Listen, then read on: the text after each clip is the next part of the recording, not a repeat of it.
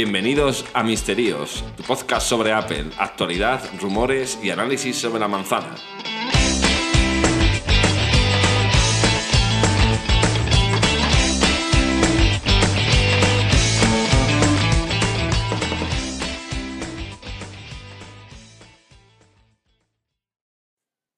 Hola, buenos días y bienvenidos a Misterios en un capítulo especial, no, en un capítulo normal, aunque esté, esté yo solo y es un capítulo que tenía ganas de grabar y es un capítulo que, que es una review, bueno, una review, un, vamos, sí, mi review particular sobre el iPhone 14 Pro y los AirPods Pro 2, ¿vale? Que son los últimos productos que, que he podido comprar y que, bueno, los AirPods los tengo de esta semana, el iPhone lo tengo ya hace un par de semanas, con lo cual tengo ya una valoración mejor que los AirPods, pero bueno, los AirPods al final es un producto más con menos funciones, con lo cual me ha bastado estos días para poder usarlos y tener ya una, una valoración de dos productos que a mí, desde la última Keynote, la verdad es que fue lo que más me gustó, junto con el Ultra, digamos que fueron los únicos productos un poco interesantes, yo creo, porque el iPhone 14 no fue nada interesante para mi gusto y los Apple Watch SE y Series 8 tampoco, para mi humilde opinión. Entonces, bueno, pues yo venía de un iPhone 13 Pro a secas y he dado el salto al 14 Pro Max. Vamos a empezar a- hablando del iPhone. Y hice el cambio principalmente por la batería, porque el tamaño del 14 o 13 Pro me parecía más, eh, más manejable y lo, y, lo, y lo sigo manteniendo. Pero yo este verano, entre que la batería ya empezó a decaer y que iOS 16, no sé si por las betas o porque no restauré de cero, a mí me consumía más batería, pero yo ya no me encontraba del todo a gusto. O sea, yo mm, solía llegar al final del día con un 40%, un 30 y pico con un 13 Pro y eso con iOS 16 desde este verano ya muchas tardes tenía que, tenía que enchufarlo o cargarlo porque no, no me duraba. Entonces ya sí que empecé a valorar la, la opción de que el siguiente iPhone fuera, fuera un Pro Max porque las críticas del 13 Pro Max a nivel de batería fueron muy buenas. Y este año, por lo que parece, pues el 14 Pro y 14 Pro Max siguen manteniendo eso, ¿vale? La- las autonomías similares, ¿no? En cada uno de los modelos. Hay alguna diferencia, pero vamos, minúscula. Y bueno, sobre ese aspecto, decir que para mí ha sido un cambio a favor, a mejor, vamos, mejor dicho, porque desde el primer momento que lo tuve eh, fue como joder. O sea, el 14 Pro Max o 13 Pro Max, me da igual en ese aspecto, son móviles que aunque tú los uses mm, a- adrede, usando la cámara, usando todo, llega siempre al final del día, unos días con más, otros días con menos, depende del uso, pero es un todoterreno en ese aspecto que no te, no, no te deja tirado nunca, ¿no? Y, y como digo yo, y, siempre tienes la sensación además de que aunque te quede un 30%, un 20%, eso te da para horas de uso, cosa que con nosotros ya no es igual, ¿no? O sea, es decir, te quedas con un 20 en un 13 Pro y yo ya no estaba con la mosca detrás de la oreja porque sabía que en cuanto lo usara mucho se me iba a apagar, cosa que con este no, la verdad. Y, y bueno, eso era un poco mi, mi, mi cambio, ¿vale? Buscar mayor autonomía, o ya no mayor autonomía, sino no, no estar preocupado, que es lo que a mí no me gusta. O sea, tener que estar preocupado porque me, me, me quedo sin batería. Al final, eso es algo muy particular de- del uso de cada persona, porque no todo el mundo tiene la misma vida y los que solemos andar fuera de casa muchas horas son los que más valoramos ese tipo de, de cosas, ¿no? O sea, la persona que trabaja en su casa y tal, bueno, pues ahí ya, por ejemplo, la batería te da un poco igual, porque no vas a darle el mismo uso, porque hay muchas cosas que la ves en el ordenador, en un iPad, y en general, si el móvil no sale de casa, gasta menos batería, porque la conexión es constante a una wifi y ya está. Esto empieza a gastar mucha batería cuando ya le exiges al 5G, etcétera, etcétera, y tienen muchos cambios de, de- de señal, ¿no? Entonces, la verdad es que en ese aspecto, súper bien. Y bueno, voy a detallar un poco mi valoración ahora ya después de dos semanas, porque el iPhone sí que requiere un uso de varios días, ¿vale? No puedes hacer una valoración en dos, tres días porque hay muchas cosas que no te da tiempo a probarlas, ¿no? De hecho, hay alguna cosa de este que todavía no he llegado a probar ni siquiera, pero bueno, ya me da para... Ya sí que tengo una opinión crítica de lo que para mí ha sido el iPhone 14 Pro o Pro Max, en este caso, para poder contárosla desde mi humilde opinión y siempre desde, desde eso, desde la sinceridad y, y honestidad que nos caracteriza en este canal.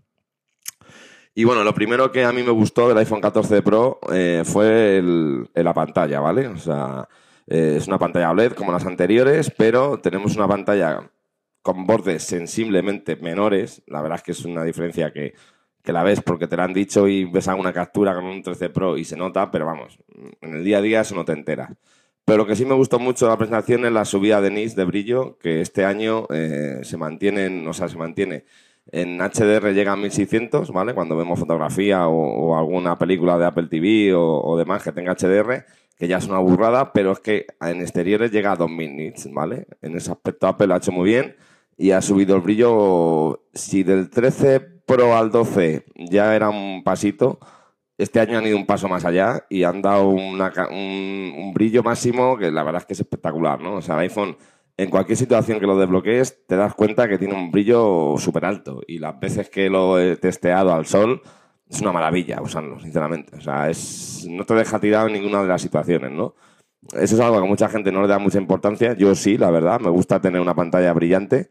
Me gusta, sobre todo aquí en España, que fijaos ahora que estamos en octubre, pero prácticamente todo el día hace sol hostias, a mí me gusta ver la pantalla del iPhone bien, no tener que estar ahí, no es que fuerce la vista, porque ya la del 13 Pro se veía bien, pero en, anteriores yo lo veo muy bajo, o sea, me refiero, quitando el 13 Pro en adelante, hacia abajo, mm, yo en muchos momentos, mm, esa pantalla a la hora de enseñar una foto o algo, ves que falta brillo, o sea, entonces, no sé, yo era una cosa que sí, que sí he agradecido bastante y a mí es una cosa que cuando lo vi en la presentación sabía que me iba a gustar. ¿Vale? Eso por un lado. Luego la Dynamic Island, ¿vale? Que es lo más, digamos, la, la sella de identidad de este iPhone, ¿no? Lo que más cambia, ¿no? Eh, mucha gente me preguntaba, bueno, ¿y la usas y tal? Digo, bueno, es que la Dynamic Island no es una función, una aplicación que tú uses adrede.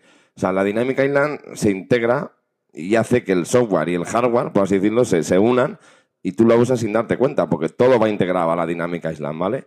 Eh, lo que ha hecho Apple es intentar que todo el tema de notificaciones, todo el tema de avisos, vayan allí, ¿vale? Entonces, lo que sí ha hecho bien ha sido la interfaz, que se la ha elaborado bastante bien.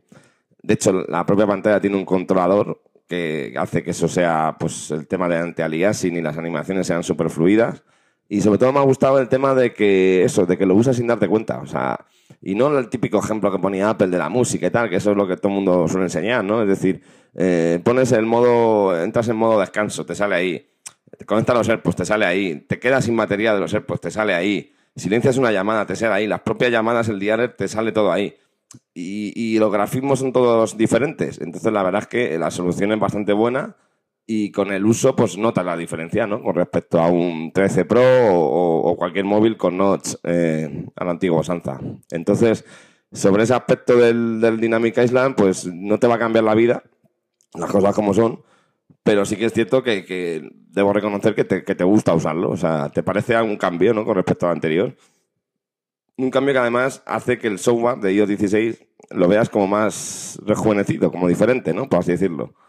Entonces, la verdad es que, y bueno, digamos que todavía no está desplegado al 100%, porque, por ejemplo, el tema de las live activities van a salir ahí arriba, ¿no? Entonces, eso indica que todo el futuro a nivel de notificaciones y de aviso va a pasar por la dinámica Island. Entonces, esto iba a ir a mejor, por así decirlo, todavía está en fase beta, por así decirlo.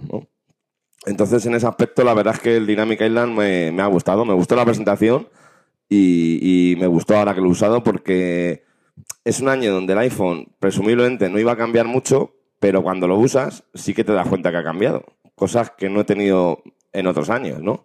Que cambiaba el hardware, pero luego en la mano y en el uso decía, bueno, pues sí, el hardware ha cambiado, pero la forma de interactuar con él es la misma. Este año, para mí, y ya lo voy a decir antes de que, antes de, a modo resumen, para mí es un muy, muy buen iPhone. Y eso no quiere decir que el anterior no lo sea, ni mucho menos.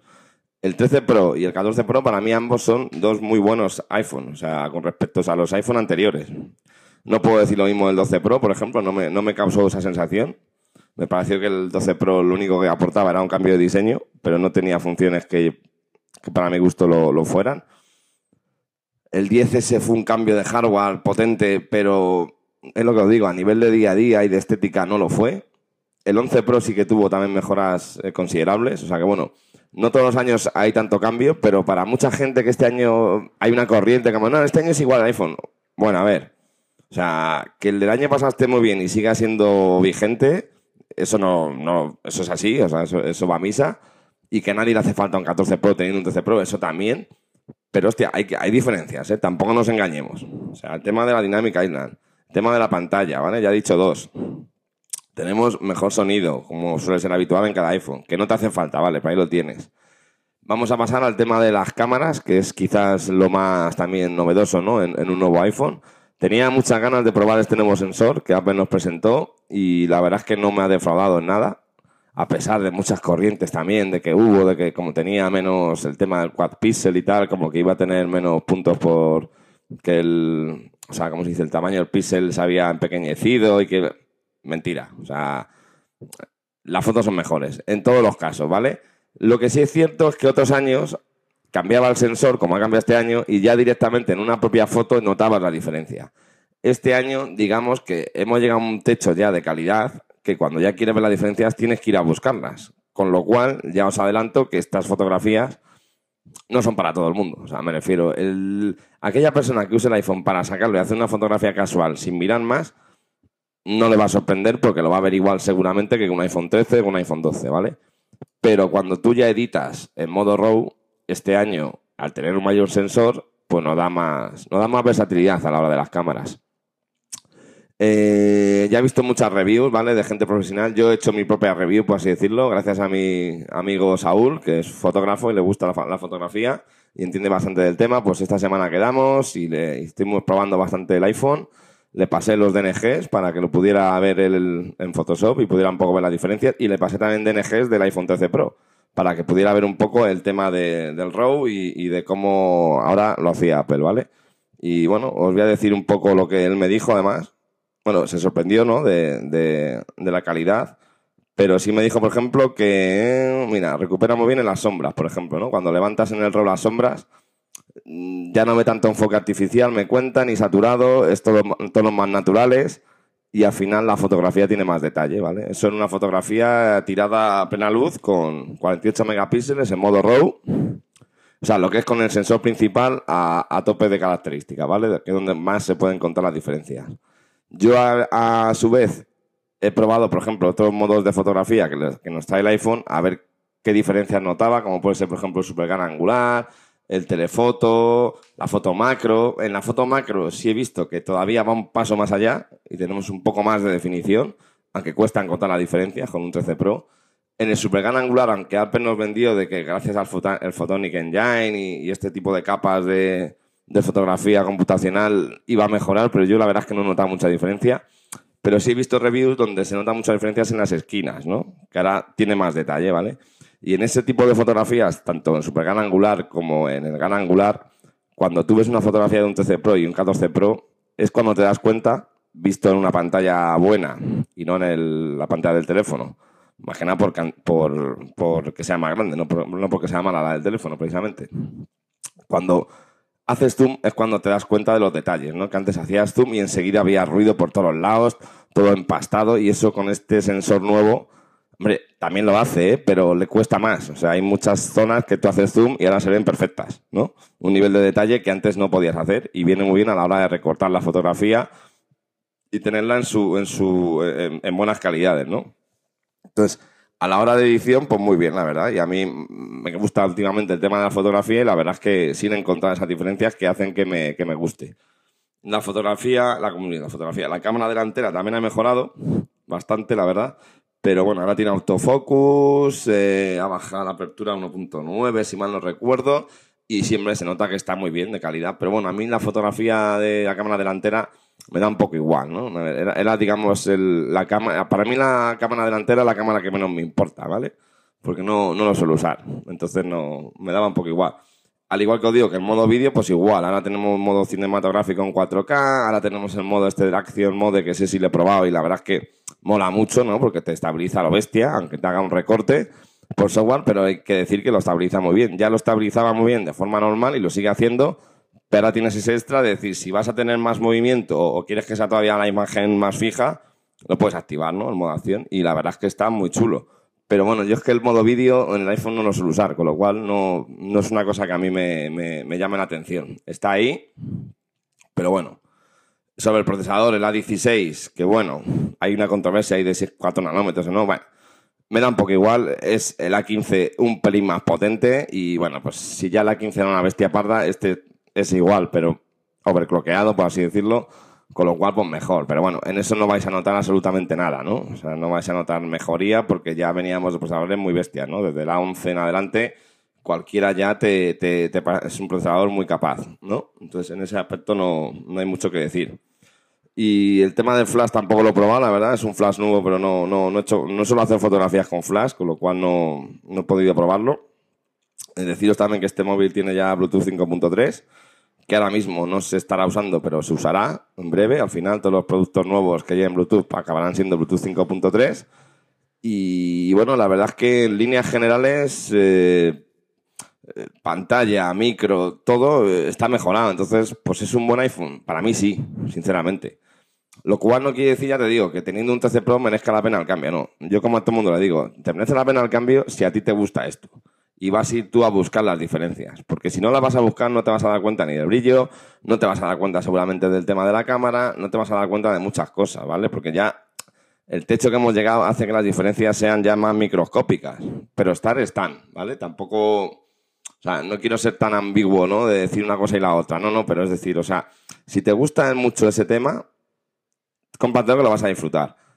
Que no, intenta, intenta comprar algo más barato. Estamos también, también muchas veces coaccionados por el tema del precio aquí en España, sobre todo, o en Europa, que este año, debido a la inflación y que Apple ha subido precios en el fondo, pues claro, todo producto está también en base a un precio, ¿no? Si esto costara lo que costaba antes, pues seguramente la gente le hubiera gustado más todavía. Pero, pero no ha sido el caso, los precios han subido muchísimo, entonces claro, eso hace que automáticamente te replantees si merece la pena el cambio, ¿no? Pero bueno, yo voy a hablar del producto en sí. Del precio, ¿me parece caro? Sí, ultra caro. Ya me lo parecía antes y ahora ya es ido de madre. Por eso no es una cosa que se pueda comprar todo el mundo, ni que yo pueda recomendar a la gente cambiar, porque sería injusto.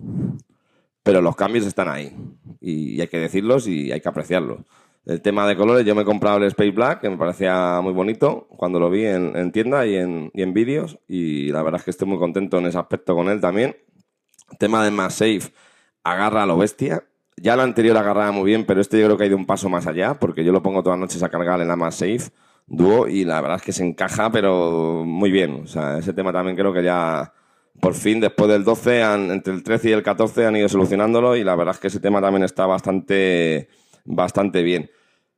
Sí que tengo una cosilla, por ejemplo, que no me ha gustado mucho, que no pasaba en los anteriores, y es que los módulos de cámara son tan grandes que recogen una cantidad de polvo que es bestial, ¿no? O sea, ya me pasaba con el 13 y, me pasó más con el 13 que con el 12 y con este todavía peor, ¿no? O sea, es decir, el tener esa protuberancia tan grande hace que recoja una cantidad de polvo por los bordes que es en serio, o sea, tienes si quieres tener las lentes limpias y alrededor tienes que limpiarlas a diario, ¿no? Pero cada dos, tres días porque se acumula una cantidad de polvo llevarlo en los pantalones que es, es acojonante, es acojonante.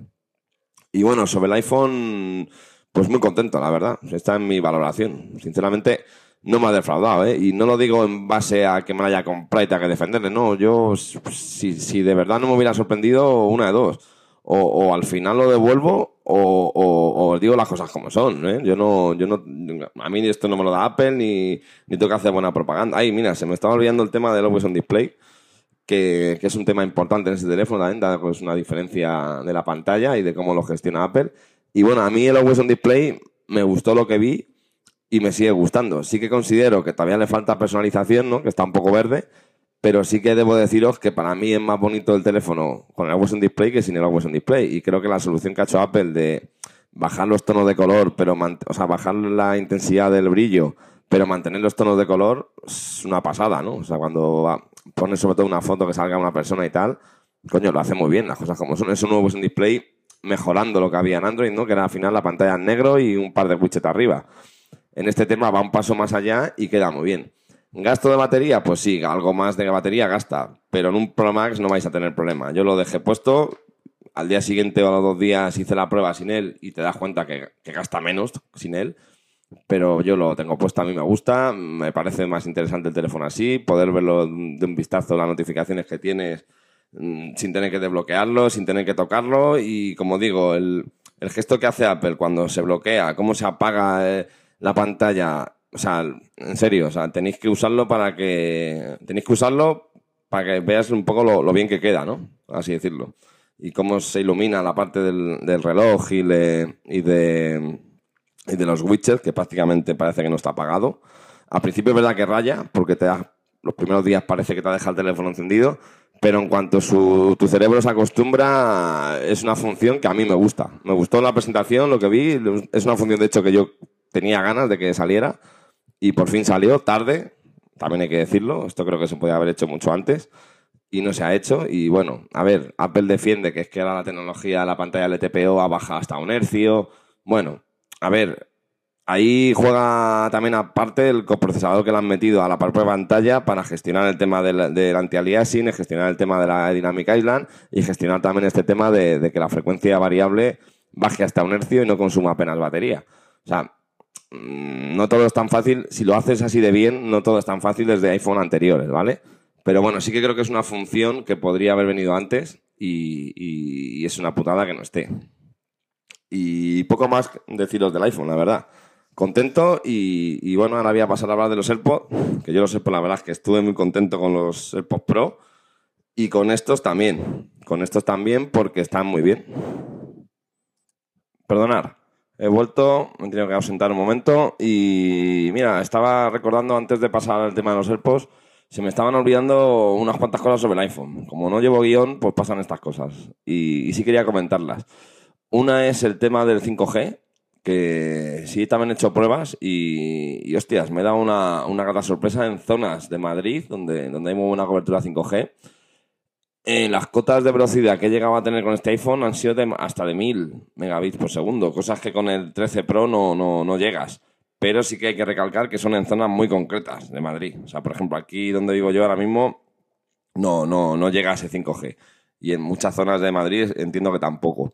Pero sí dan un salto en adelante, cambiaron el chip del 5G, el modem, de Snapdragon creo que es, y de Qualcomm, y, y la verdad es que el tema de batería, no, a ver, prometen siempre que gasta menos, yo eso no lo sé, yo no, no, no lo sé, me refiero porque dura tanto en este caso que no sabes muy bien realmente si, si consume más o menos, pero lo que sí os digo que la velocidad se nota.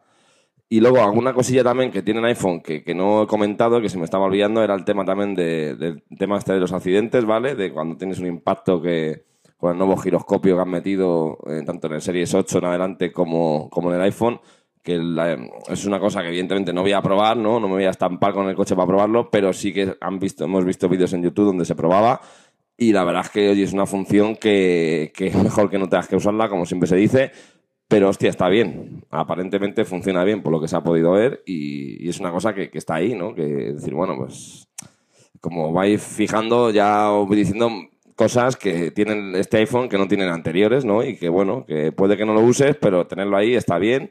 También el tema del GPS de doble banda, que yo, a ver, lo he usado, lo uso mucho en el coche y en el coche me está haciendo últimamente cosas raras, pero como yo tengo un CarPlay inalámbrico de terceros, no sé hasta qué punto ese es el problema, ¿no? Porque sí que he notado que con este como que le cuesta más ubicarte de comienzo. Luego ya una vez que te ubicas, perfecto.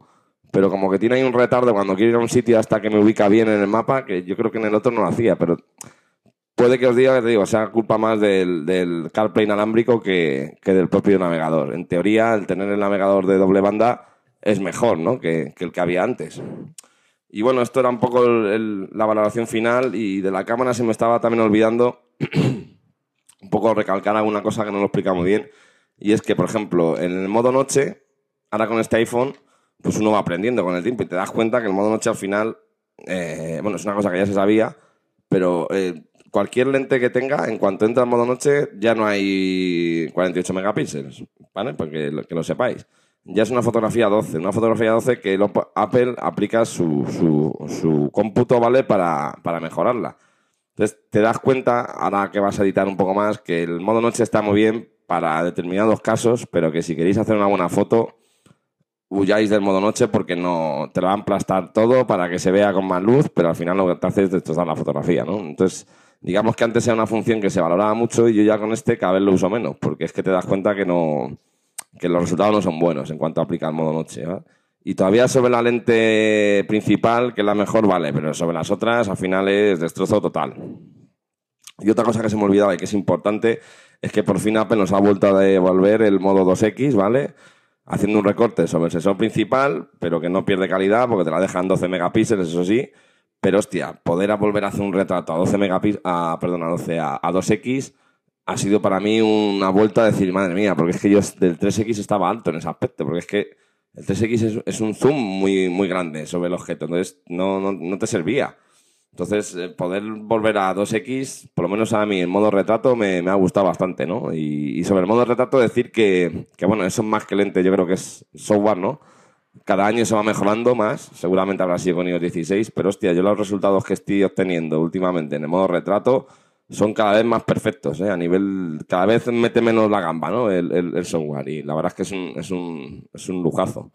Y bueno, sí que quería comentaros esas últimas cosas antes de pasar a los AirPods porque me parecían importantes y que no quería que se me escaparan.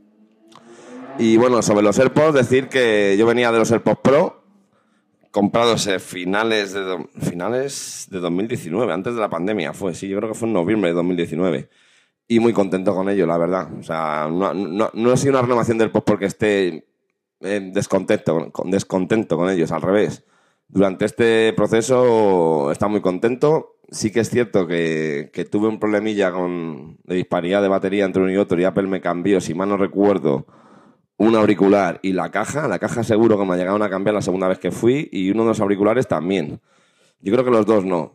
Pero eso hizo que en estos tres años, evidentemente, haya recuperado sobre todo niveles de batería, ¿no? Hayan sido más óptimos. Pero sí que es cierto que yo creo que ya desde la segunda generación del post eh, duran más que antes, ¿eh? porque a todos nos pasó con los AirPods originales que en un año estaban muertos y lo oíamos en todos los canales. Y yo creo que con estos duran bastante más. Desde los AirPods de segunda generación adelante, yo creo que duran bastante más. ¿no? Esa declaración de batería tan acusada, yo creo que ya no pasa. Entonces yo, con los míos, bien, la verdad. Era consciente de que algo de potencia he perdido, porque eso, los graves y demás, de llevar la música alta con el paso del tiempo van perdiendo fuelle y yo sabía que cuando compara estos los iba a escuchar mejor, seguro. Ya, o sea, simplemente porque sean nuevos. O sea, me refiero, si hubiera comprado los AirPods normales nuevos, los de primera generación también lo hubiera notado. Pero sí que debo reconocer que me sorprendió bastante la calidad de audio cuando los escuché. He notado diferencias, ¿vale? Sin ir mucho más allá, porque evidentemente en unos auriculares tan pequeños no vas a notar grandes diferencias. Pero sí que se nota un poco, bueno, los graves en este caso, tengo dudas de si es por lo que os digo, de que tengan más, más graves que los primeros o que los míos ya estuvieran bastante cascados. En cualquier caso, yo he notado una diferencia bestial en los graves y sobre todo también las voces. Las voces las oigo muy nítidas en, muchas canciones.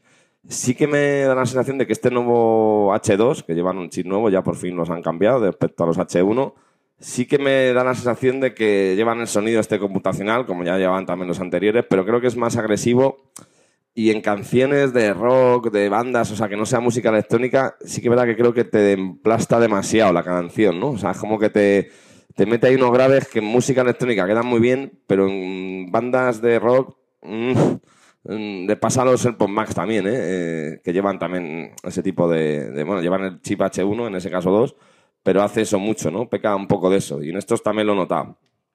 Pero sí que siento que las voces, por ejemplo, las soy súper nítidas. O sea, cuando pones un directo se oye espectacular.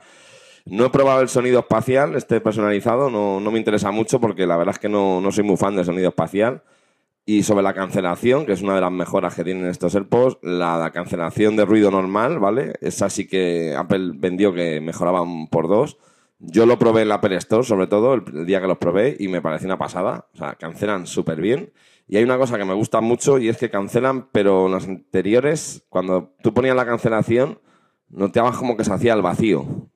Ahora no noto esto. Cuando pongo la cancelación, yo no noto nada. Simplemente notas que, uy, se deja de escuchar el ruido. Y yo eso sí lo probé en el tren. Y ahora la cancelación de ruido activa es muy buena. O sea, en los AirPods nuevos. Y la otra cancelación, ¿vale? El sonido ambiente, que en teoría era adaptativo y tal, yo eso no, todavía no lo he podido probar. O sea, pongo esa cancelación, pero todavía no he pasado delante de una obra para que detecte los decibelios de más y me lo cancele. Eso no lo podía probar. Es una función que tienen, pero que no, no sé si ni siquiera está activa, porque no, no viene nada a no ser pues. Entiendo que sí, pero no lo sé. Niveles de batería mm, han ampliado tanto en auricular como en caja, con lo cual súper bien. Y yo, los míos ya deben de estar un poco cascaillos. Y, claro que lo he notado ahora mismo, que, los usas, los usas y, dura la batería. Y he notado también una, una tontería que, que, me ha gustado mucho, que ha sido lo del subir y bajar el volumen desde el propio auricular, ¿vale? Haciendo un swipe hacia arriba o hacia abajo. Eso está muy bien, es una cosa que pedíamos todos en los AirPods y no sé por qué no lo han puesto antes, la verdad, porque lo pueden haber hecho desde la primera generación. Me ha gustado mucho eso. Eh, me ha gustado también la mejora de calidad de micro, que no es llamativa ni te da para grabar un podcast o para hacer algo más profesional, pero sí que la gente en la llamada lo ha notado, con lo cual bien, era un tema también que estaba pendiente, ¿no? Mejorar ese micro que, que era muy malo, o sea, literalmente. Me ha gustado también la posibilidad de que la caja tenga más safe, que eso ya lo tenían los AirPods Pro que salieron después, no los míos, sino los que salieron después, que hubo una renovación. Cuando salieron los AirPods 3, que ya la caja traía eso, en este también lo han metido y yo que uso la MagSafe Duo, antes también lo cargaba ahí muchas veces, pero bueno, tenías que colocarlo en medio porque no tenía imán. Ahora sí, entonces se coloca sola y, está bastante bien. De la caja hay que decir que ahora tiene, ahora tiene, ¿cómo se dice? Eh, altavoces, ¿vale? Entonces puedes, eh, cuando tú lo cargas o cuando se descarga, te emite un sonido y también sirve porque lleva un chip 1, como si fueran alertas, para poder localizar la, cajita en caso de, que no sepas dónde está. Eh, muy bien, la verdad, los AirPods muy bien. Ya la había visto, yo creo que mejora en todos los campos que tenían los AirPods, que ya eran muy buenos. Y en este caso, pues va más allá y mejora en todo, ¿no? O sea, como digo, la caja, la caja se puede cargar también con el cargador de reloj, que yo, pues, bueno, no lo he probado, lo cargo con la Mansa Duo, pero, pero bien también. Ya os digo, mejora de batería en, tanto en auricular como en caja, mejora de sonido, el chip nuevo, que aparentemente gestiona mejor eso, ¿no? la batería y demás cancelación mejorada, mm, mismo diseño, eso sí, es exactamente igual, ahí, no hay cambio que valga. Bueno, yo en ese aspecto estaba contento, ¿no? A lo mejor hubiera agradecido eh, el tema este de que sean de otro, color o poder tener algo más.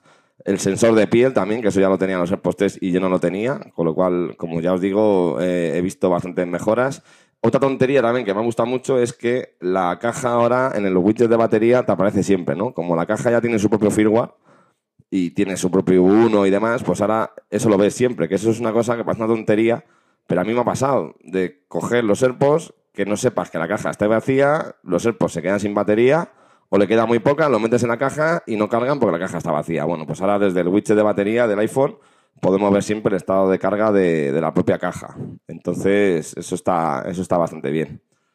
Eh, tiene también en el lateral una, una hendidura para poder meter una correa. Bueno, eso ya son detalles estéticos para el que lo quiera usar, pero en general contento. Yo los AirPods la verdad es que es un dispositivo que uso a diario y que no tenía dudas de que, de que, de que los iba a comprar, no ahora, sino cuando fuera, no tenía prisa, pero bueno, me surgió la oportunidad de comprarlos ahora y dije, venga, vamos a probarlos que tengo ganas. Y la verdad es que con los AirPods debo decir que, que estoy muy contento. O sea, no... Y creo que además, y esto también que sí va de valoración final, creo que es importante cuando los productos pasan el tiempo, ¿no? Como es el caso de los AirPods, que ya eran tres años. Hostia, cuando pasan tres años y cambian tantas cosas, mola, joder, porque ves el cambio, ¿no? Que es lo que criticamos muchas veces de Apple en los últimos productos, ¿no? Que sacar uno al año hace que, no tengan mejoras. Si estos AirPods hubieran salido el año siguiente y hubieran metido de todas las funciones que tienen la mitad de ellas, pues nos hubiera parecido una renovación a la baja. En este caso, han pasado tres años es un dispositivo que evidentemente no se puede renovar al año porque no hay tantas novedades que meterle.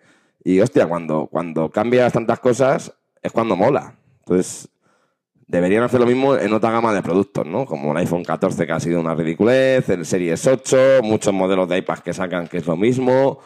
No sé, o sea, yo creo que ha llegado un punto de, madurez de tecnología en muchos campos que yo creo que, que, deberían hacer un poco más como pasa con los AirPods coño, renovarlos cada dos, tres años y, mira la cantidad de cosas. También tiene Bluetooth 5.3, que no lo he dicho. De momento Apple no ha cambiado el código de audio, me consta, con lo cual no habría mejoras de audio a nivel lossless ni demás, pero bueno, si lo tienen y el iPhone lo tiene, probablemente vía software en alguna actualización puede que desbloqueen algo, algo en referencia a eso, ¿no? A mí la verdad es que, que, que hijo, diga, el audio que ahora mismo nos ofrece Apple en cualquiera de sus AirPods me parece que es cojonudo, ¿vale? Vía Bluetooth hablo, o sea, no creo que necesiten mucho más, sinceramente. Que yo sé que con cable, que tal, que mejora la calidad seguro, pero yo creo que ahora mismo la calidad que tenemos con lo que tenemos ahora mismo en cualquiera de sus variantes es muy buena. ¿Merece la pena cambiar estos AirPods viniendo de los Pro? Pues si los tienes bien, no. O sea, si tienes unos AirPods comprados hace menos de un año, un año aguántalos y cuando se te jodan, te compras los nuevos que están mejor. No te voy a decir que no. Pero no es un cambio, o sea, me refiero, no merece la pena cambiarlos si los tuyos te funcionan bien, ¿vale? Que yo lo he hecho, sí. Yo lo he hecho porque los míos ya tenían tiempo, seguían estando bien, pero como os digo, ahora me dado cuenta que había perdido cosas ya, como el tema del audio, la batería ya no me duraba lo que al principio. Bueno, pues si te sale una oportunidad, pues puedes, puedes renovarlos y porque a mí me gusta la tecnología y me, y me gusta cambiarlo, pero para el resto de gente, pues si los AirPods Pro de primera generación te van bien, no los cambies. Eh, deciros también que en la caja viene una posibilidad de almohadilla XS, que creo que está bien. Yo no la uso, pero, pero para la gente que tiene una cavidad de oreja más pequeña está bien que haya otra posibilidad. Y poco más, un producto, ya te digo, o sea, que venía de ser muy bueno, pero es verdad que la competencia se había puesto las pilas y ya empezaba a haber auriculares muy buenos, con calidades muy similares, incluso mejores a los AirPods originales y ahora con los eh, Pro 2, pues bueno, han pegado ahí un pequeño golpe en la mesa, ¿no? Y se vuelven a posicionar un poco en la cima de, ese tipo de auricular. Caros, como todos, 300 pavos cuestan. Y bueno, los AirPods, pues cada uno tiene que buscar un poco el suyo, ¿no? A mí me gusta el tema de la cancelación, con lo cual yo tenía claro que quería los Pro. Si no os gusta la cancelación, tenéis la posibilidad de los AirPods 3. A mí no me gustan los que yo he probado porque mm, el diseño similar a los Pro yo lo probé y a mí me causaban. No es que me quedaran mal, pero no me terminaba de. Me hacían como daño, no lo veía cómodos. Entonces, a ese tipo de gente yo les emplazo a que se compren los AirPods de segunda generación, que siguen todavía vigentes y que siguen estando bien. Y encima sostienen el extra de que fuera de Apple los puedes encontrar por un precio bastante económico para lo que es hoy en día, ¿no? O sea, en rollo ciento. Esos AirPods creo que están en 180 euros, si mal no recuerdo por 120, 130 euros los encuentras fácil, si no por menos. Entonces, bueno, y esos AirPods siguen funcionando que te cagas. Pero bueno, la verdad es que sobre los AirPods muy bien y nada, y simplemente contaros que esas son mis sensaciones honestas, también os lo digo, o sea, no, no vendo lo que no es y como ya os digo, aquí no me regala nadie nada, con lo cual, pues bueno, pues yo digo lo que pienso sobre lo que yo he probado. Y nada, os emplazo al siguiente capítulo, que seguramente ya será con con mis colaboradores, Luis Miguel, eh, Manuel o quien se quiera apuntar. Y nada, que paséis un buen día y nos vemos en la siguiente. Gracias por escucharnos. Podéis uniros a nuestro canal de Telegram en el link que os dejamos en la descripción del podcast. Hasta la próxima.